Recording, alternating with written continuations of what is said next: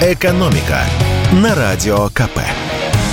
Здравствуйте, дорогие слушатели радио «Комсомольская правда». В эфире наш ежедневный обзор самых важных и интересных новостей из мира экономики.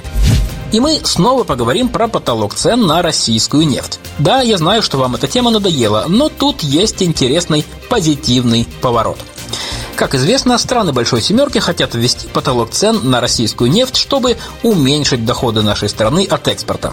Не так давно министр финансов США Джанет Йеллен заявила, что российская нефть должна стоить 60 долларов за баррель. Но прошло всего две недели, и в администрации Джо Байдена решили пересмотреть возможные условия в сторону смягчения, ну, то бишь повышения потолка. Об этом сообщило американское агентство Bloomberg со ссылкой на собственные источники.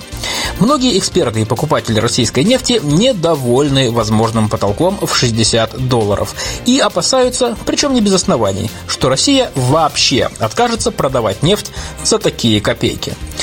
Мы в таких случаях обычно просим прокомментировать информацию Георгия Остапковича, директора Центра конъюнктурных исследований Высшей школы экономики, что мы и сделали на этот раз тоже. Так вот, наш эксперт абсолютно уверен, что ценовой лимит будет установлен. Вопрос в самой цене, от которой зависят не только экспортные доходы России, но и вообще состояние мирового нефтяного рынка. Как считает экономист, желание повысить потолок – это позитивный сигнал. И он, скорее всего, будет в итоге выше 60 долларов за баррель. Возможно, 70 долларов. И это, можно сказать, даже неплохо для России. Те же Индия и Китай сейчас берут нашу нефть примерно по такой цене. Это нормальная цена, потому что для наполнения бюджета нам хватает 44 доллара 20 центов за баррель. Остальное мы отправляем в резервный фонд. Но в любом случае до начала декабря мы узнаем окончательное решение стран Большой Семерки по потолку цен. К слову, во время вчерашнего выступления на Веронском Евразийском экономическом форуме глава Роснефти Игорь Сечин тоже коснулся потолка и заявил, что, по сути, введение потолков – это покушение не только на основы рынка, но и на основы суверенитета.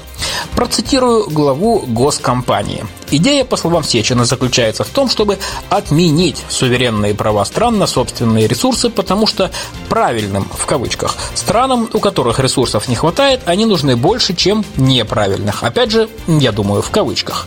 Самих США, естественно, никакие ограничения не касаются, хотя в Европе ряд экспертов и политиков давно уже говорят, что США наживаются на проблемах своих союзников. Цены на газ в США в пять раз ниже, чем в Европе, подчеркнул Сечин. Ну и в завершение поговорим о наших с вами любимых и нелюбимых делах. Стало известно, как сильно россияне не любят ходить на работу. Но обо всем по порядку. Поели, теперь можно и поспать. Эти нехитрые радости, которым предавались жабы в мультике про дюймовочку, очень близки большинству россиян. Именно эти занятия они назвали самыми любимыми. Это выяснили эксперты сервиса доставки Delivery Club и исследовательской компании Авентика, опросив 2000 взрослых жителей крупных городов страны. Вот как распределились голоса. Больше всего любят спать 64% россиян. Есть 51%. Проводить время с детьми или друзьями 49%. Можно, кстати, было дать несколько вариантов ответа, поэтому в сумме все это больше 100%. Но вот другое дело уборка. Ее россияне ненавидят больше всего. Наводить порядок в доме мы не любим даже больше, чем работать. 42% россиян назвали уборку своим самым нелюбимым занятием. 26% ненавидят ходить на работу, а ездить в общественном транспорте не любят 24%. Как объяснила нам психолог Виктория Рябова, люди, как правило, не любят нелюбимую работу. И если работа – это первое, что приходит в голову при вопросе о самом нелюбимом занятии, то совершенно точно вам надо задуматься о том, чтобы поменять эту работу как можно скорее. Иначе вам обеспечен невроз и даже психосоматические расстройства, то есть нарушение работы органов из-за переживаний, связанных с работой. А вот заставить себя полюбить уборку, как ни странно, можно. Вариант первый. Добавьте в это занятие творчество. Например, ставьте во время уборки любимую музыку или представляйте себя каким-нибудь героем, скажем, Золушкой или Суперменом. Еще хороший способ – разбивать нелюбимое занятие на части. Например, поставьте себе задачу прибраться только в спальне, а кухню отложите на завтра.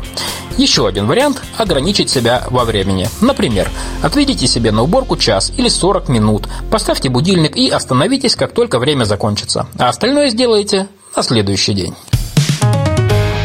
«Экономика» на Радио КП.